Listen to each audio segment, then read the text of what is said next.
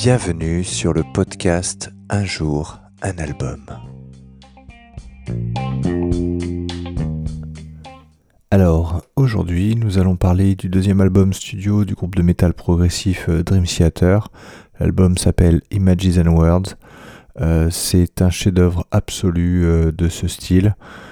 C'est l'un des chefs-d'œuvre de ce groupe, si ce n'est le chef-d'œuvre. En tout cas, c'est celui, c'est l'album qui met tout le monde d'accord. Euh, qui leur a permis euh, d'accéder euh, à ce statut de patron de la scène progressive côté métal.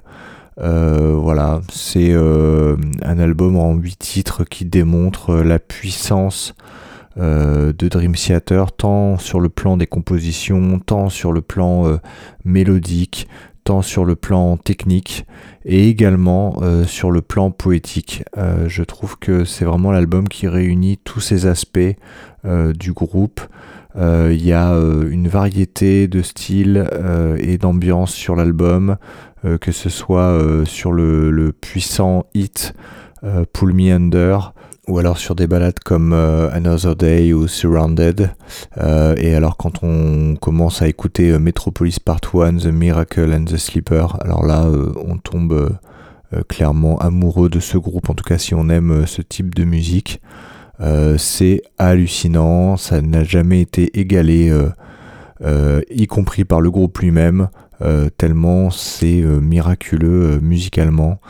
Euh, on a euh, voilà huit titres euh, qui sont des chefs-d'œuvre absolus.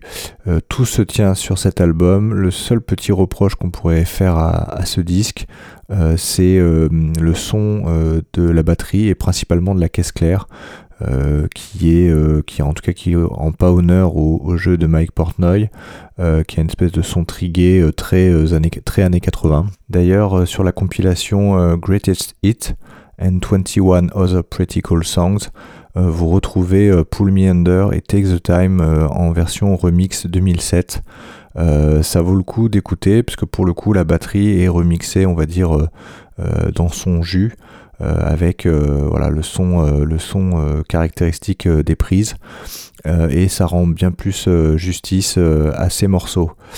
Euh, mon titre préféré, ou plutôt mon solo de guitare préféré, il est sur le titre euh, Under a Glass Moon. John Petrucci fait un solo absolument extraordinaire.